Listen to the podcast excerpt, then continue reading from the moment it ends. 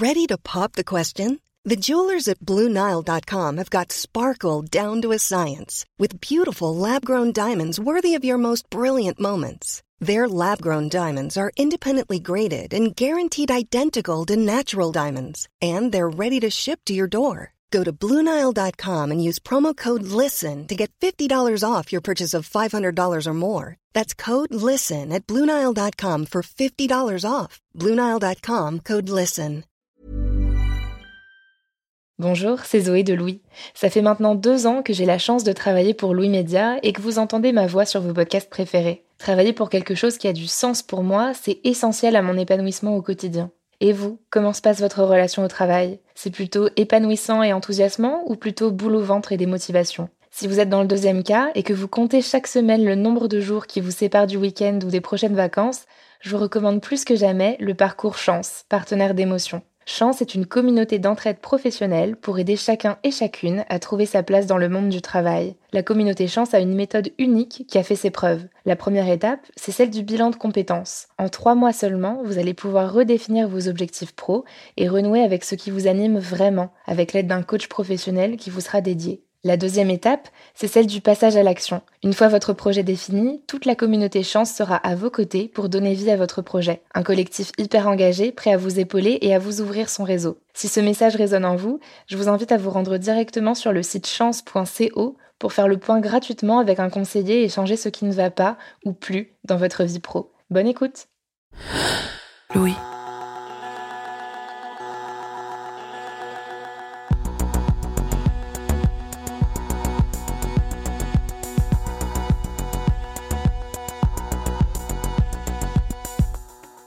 La semaine dernière, le tout premier livre de Louis Média est sorti en librairie.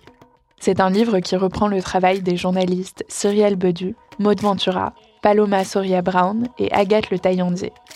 Un très bel ouvrage adapté d'épisodes du podcast Émotion.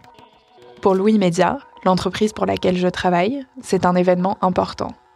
Et autour d'une sortie de livre, il y a un gros enjeu de communication. La veille de la sortie, du coup, des visuels ont été envoyés à l'équipe si jamais on avait envie de faire des posts nous-mêmes sur les réseaux sociaux pour faire la promotion du livre. Et on nous a aussi encouragé à aimer et à commenter les publications faites par Louis, pour donner plus de visibilité à ces posts et qu'ils soient mis en avant par des algorithmes parfois capricieux. De mon côté, je vais liker les posts qui annoncent la sortie du livre. Mais pour ce qui est de faire des publications moi-même sur mes réseaux sociaux privés autour du bouquin, je suis assez tiraillée. D'un côté, j'ai vraiment envie de soutenir les autrices du livre et le travail de toute l'équipe de Louis qui a permis à ce projet d'exister. En même temps, moi je n'ai aucune implication dans ce projet de livre. Ce n'est pas un accomplissement personnel, mais un accomplissement de l'entreprise pour laquelle je travaille. J'en suis très contente, mais en parler sur mon compte Instagram privé où je suis surtout suivie par mes amis, c'est autre chose. Du coup, finalement, je choisis de ne pas faire la promo du premier livre Louis sur mes réseaux sociaux privés. Dans mon cas, j'ai pu me poser la question de si je voulais le faire ou non, et en fin de compte, choisir de ne pas le faire, sans que ça ait de conséquences. Mais je me doute que j'ai de la chance, et que dans d'autres entreprises, des salariés dans des situations similaires peuvent se retrouver sous pression.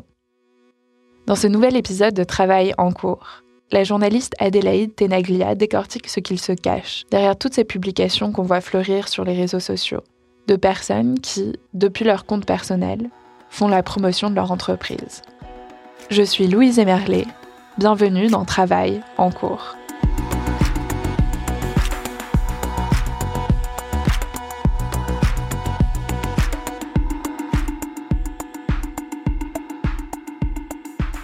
Dans le monde du journalisme, on utilise beaucoup les réseaux sociaux.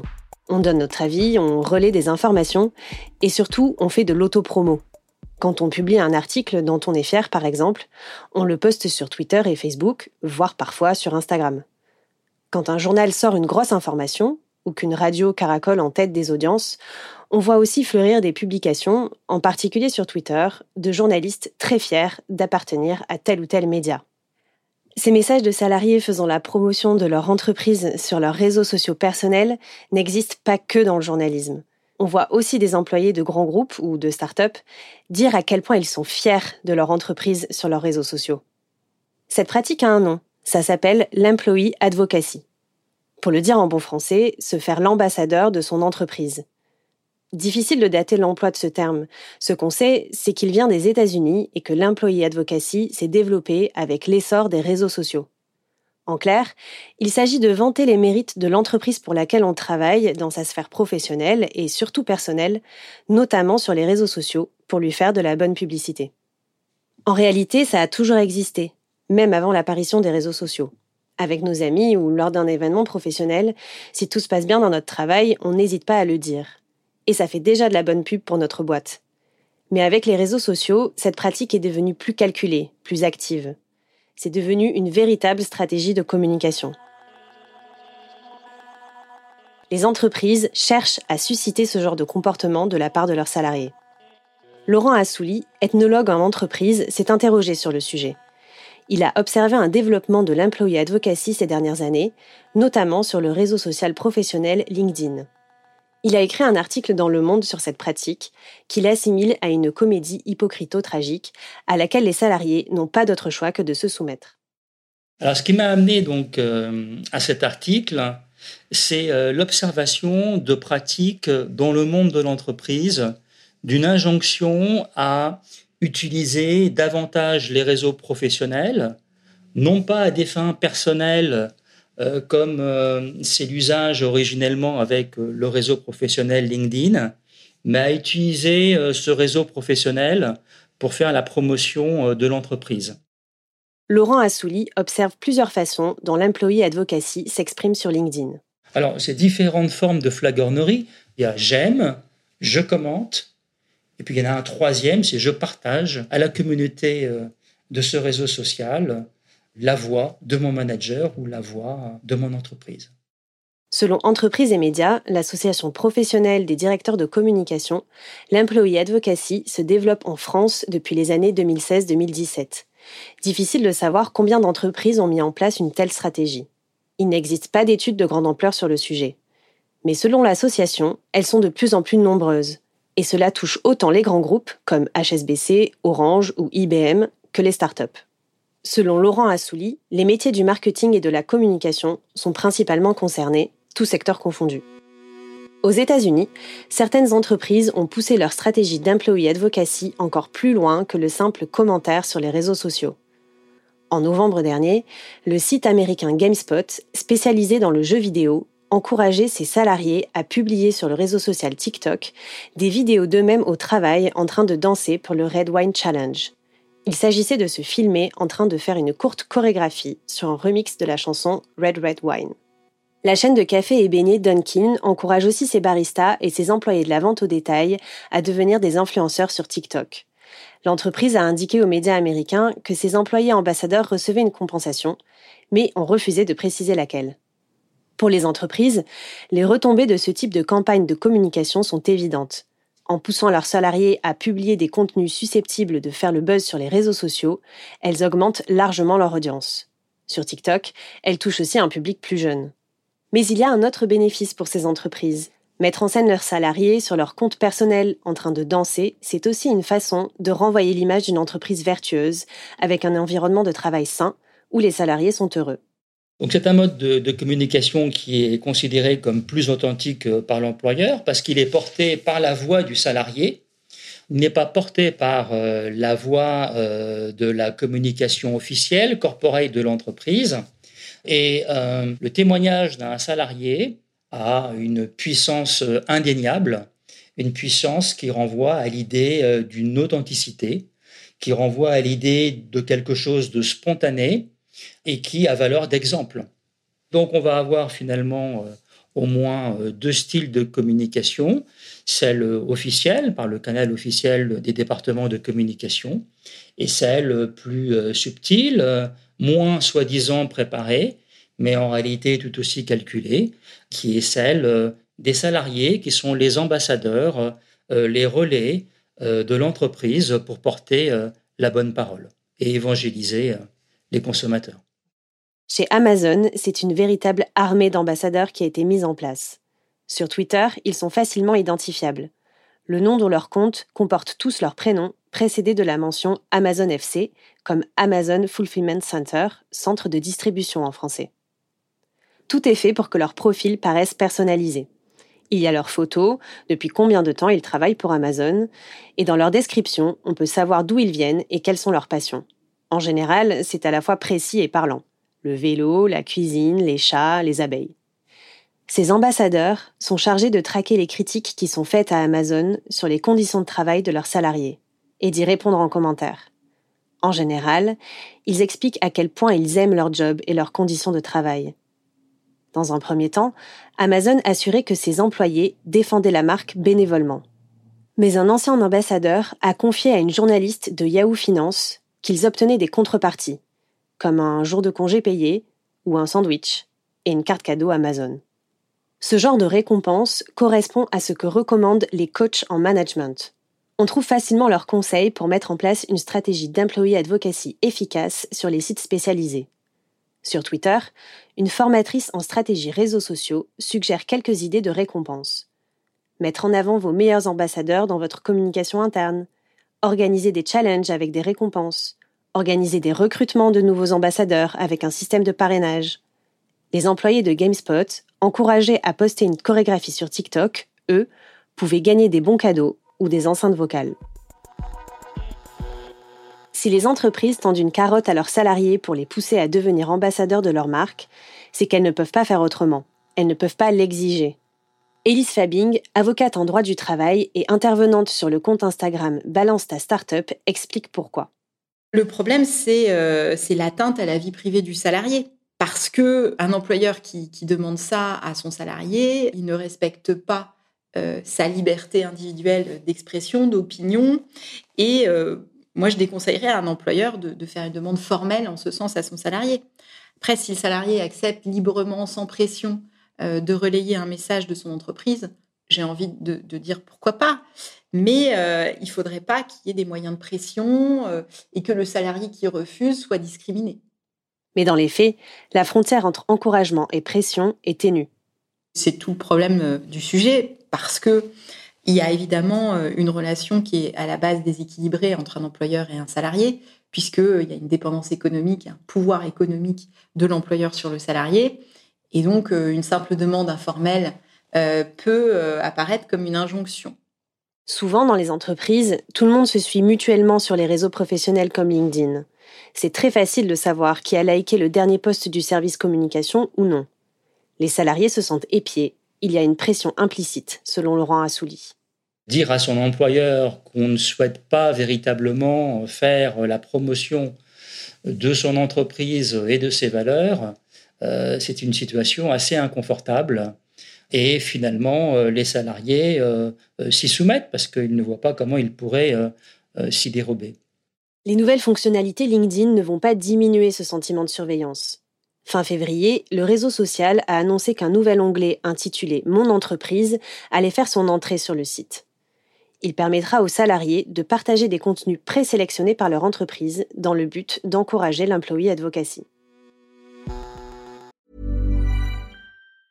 Hey, I'm Ryan Reynolds. Recently, I asked Mint Mobile's legal team if big wireless companies are allowed to raise prices due to inflation. They said yes. And then when I asked if raising prices technically violates those onerous two-year contracts, they said, "What the f*** are you talking about? You insane Hollywood ass." So to recap, we're cutting the price of Mint Unlimited from $30 a month to just $15 a month. Give it a try at mintmobile.com slash switch. $45 up front for three months plus taxes and fees. Promo for new customers for limited time. Unlimited more than 40 gigabytes per month. Slows. Full terms at mintmobile.com.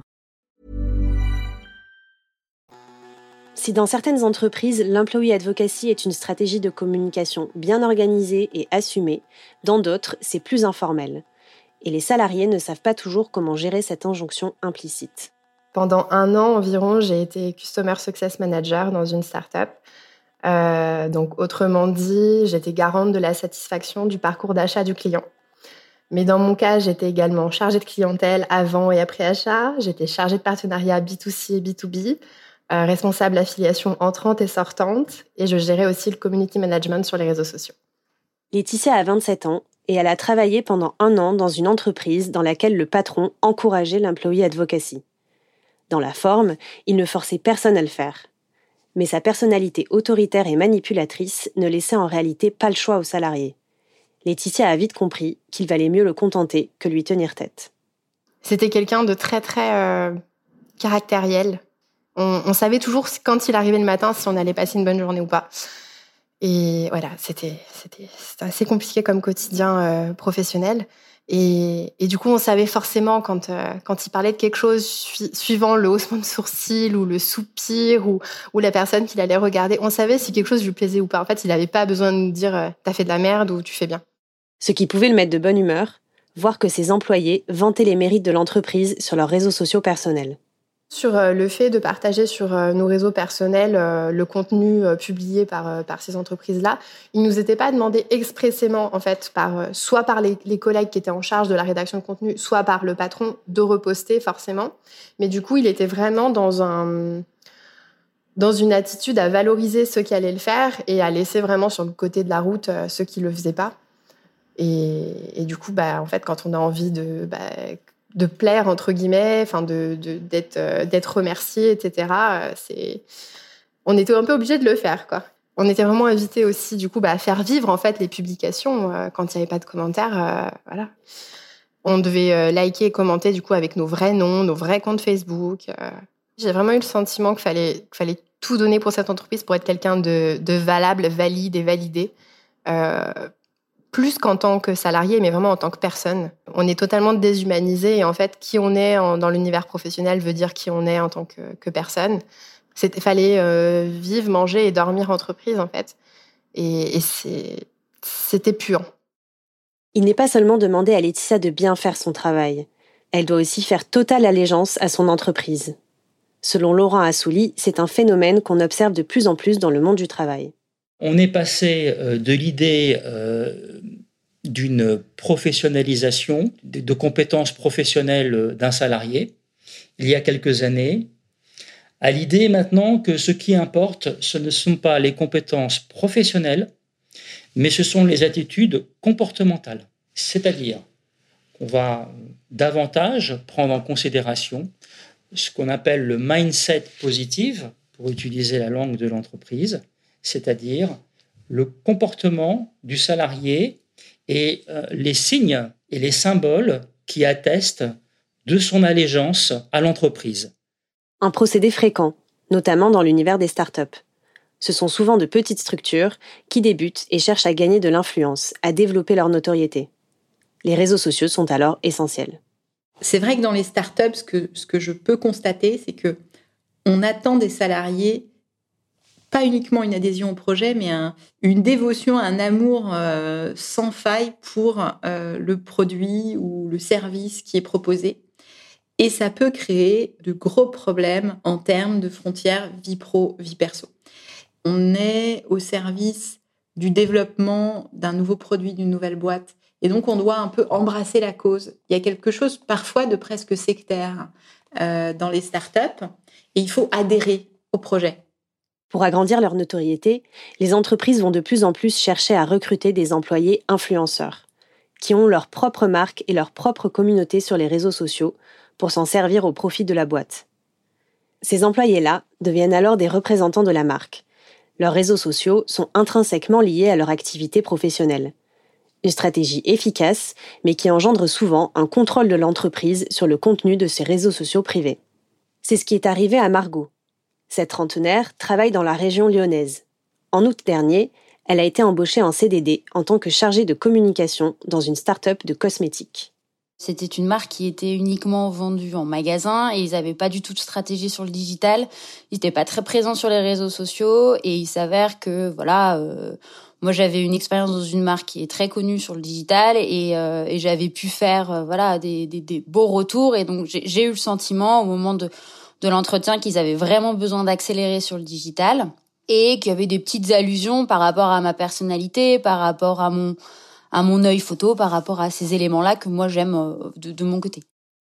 Margot a travaillé auparavant dans l'événementiel d'une marque de vêtements et d'une grande enseigne de supermarchés. Lors de ses précédentes expériences, elle a été en contact avec des influenceurs, des marques et des créateurs. Sur son compte Instagram privé, elle a 1000 followers. Moi, j'avais déjà un des fondateurs qui me suivait sur mon compte Instagram privé. Et suite à cet entretien, j'ai les deux autres fondateurs qui me demandent sur Insta leur compte privé. Je dis bon, d'accord, c'est leur compte privé, ils voient que c'est mon compte privé, peut-être qu'ils ont envie de voir un peu mon univers, voir si ça match. Et du coup, euh, il s'avère que voilà, euh, courant octobre, euh, je reposte une petite story sur mon compte privé de vidéos que j'avais fait pendant le premier confinement qu'on connaît tous, où j'étais partie en province. Une vidéo, voilà, on voit la nature, on voit les oiseaux, on voit des vagues, on voit la mer et tout. Je dis juste, oh, c'était quand même pas mal ce confinement parce qu'en effet, j'étais dans un cadre, voilà, perdu. Ben, pour tout vous dire, en Bretagne, il y avait personne. voilà, c'est beau, quoi. Et le lendemain matin, texto et mail dans ma boîte. Euh, si tu veux partir à tel endroit, donc l'endroit, euh, dis-le-moi, je comprendrai. Et ça, c'était mon chef. Donc mail, ok, très bien. Et il me fait une note vocale en plus sur mon téléphone en disant euh, Margot, j'ai vu ta story. Euh, si tu veux vraiment partir là, je le comprendrai. Euh, c'est magnifique, t'as raison. Et mon autre boss me convoque à 11h en me disant Margot, faut que je te parle de ta story d'hier.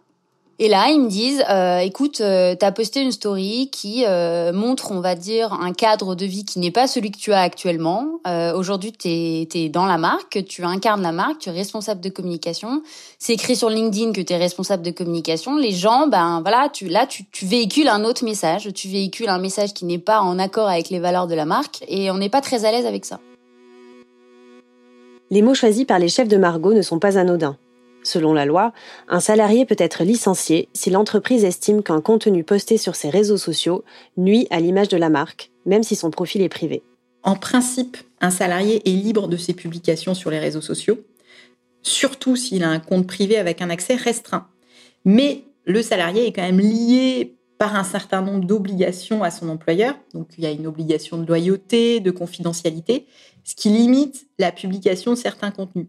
Il y a eu aussi l'affaire du slip français où il y a euh, des salariés de l'entreprise qui ont publié sur leur réseau Facebook euh, privé des vidéos de blackface. Ça a beaucoup choqué. On se pose la question de l'atteinte à euh, la marque du slip français.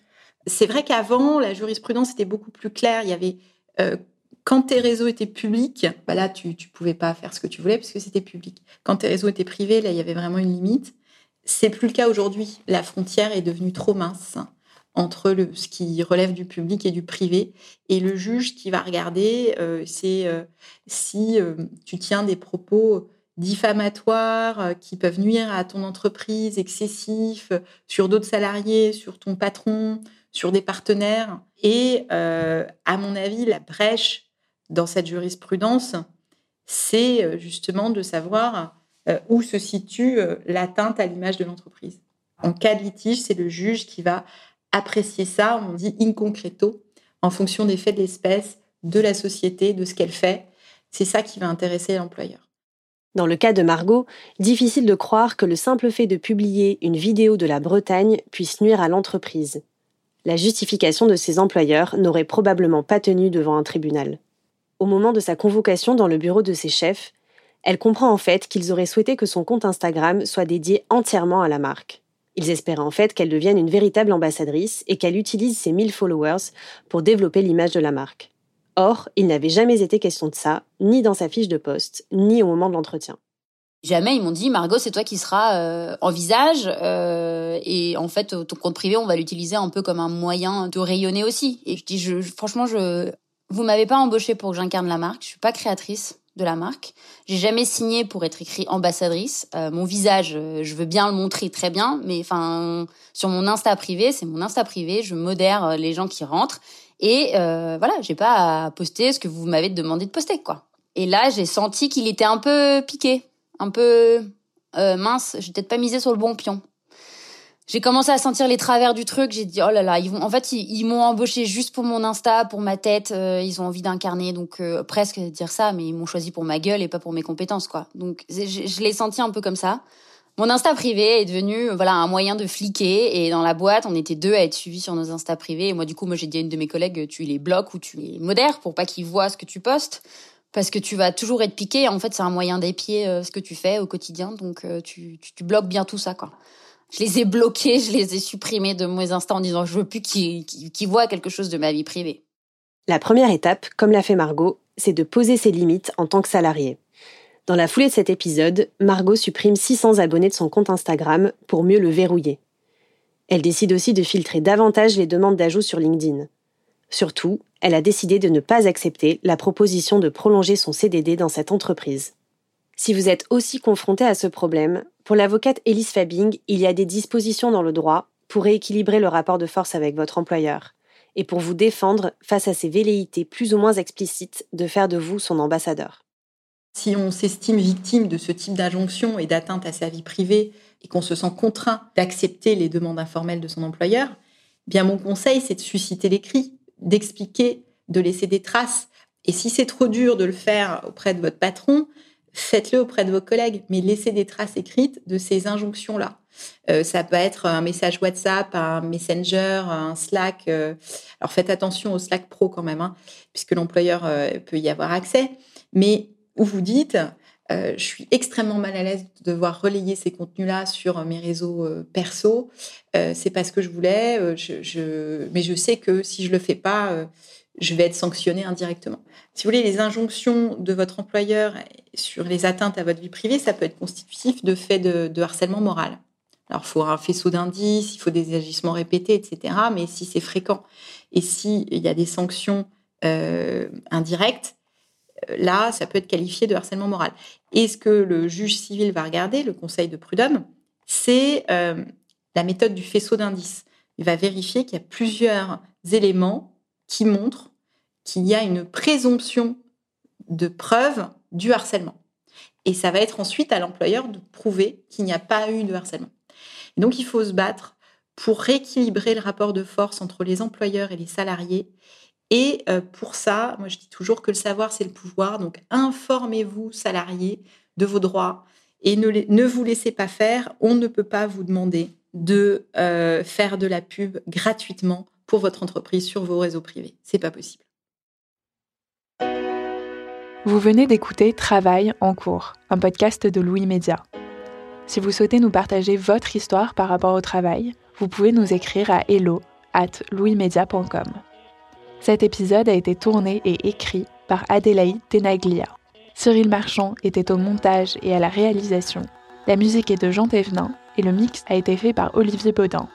Marion Girard est responsable de production et Maureen Wilson, responsable éditoriale. Mélissa Bounois est à la direction des productions et Charlotte Pulowski à la direction éditoriale.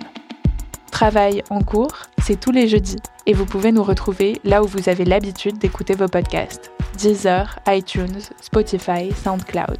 Vous pouvez aussi nous laisser des commentaires et des étoiles. Et si l'épisode vous a plu, n'hésitez pas à en parler autour de vous. Et si vous aimez ce podcast, découvrez les autres podcasts de Louis Émotion, Le Book Club, Injustice, Passage. À bientôt!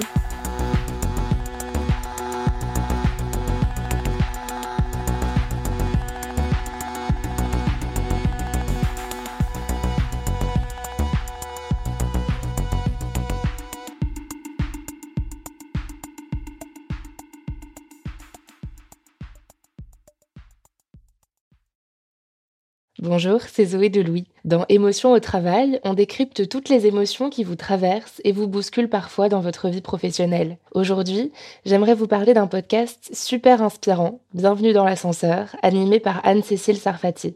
Dans chaque épisode, elle reçoit des personnes au profil varié, médecins, responsables commerciaux, chefs d'entreprise, qui ont su gravir l'ascenseur social. Parti de rien, il et elle partagent leur parcours, leurs rêves, leurs doutes, leurs émotions dans lesquelles vous vous reconnaîtrez sûrement et donnent des conseils pour oser monter dans l'ascenseur social quand on n'y croit pas pour soi-même. Alors allez découvrir ces belles histoires de réussite en écoutant Bienvenue dans l'ascenseur, disponible sur toutes les plateformes. Merci à Bienvenue dans l'ascenseur pour leur soutien et bonne écoute.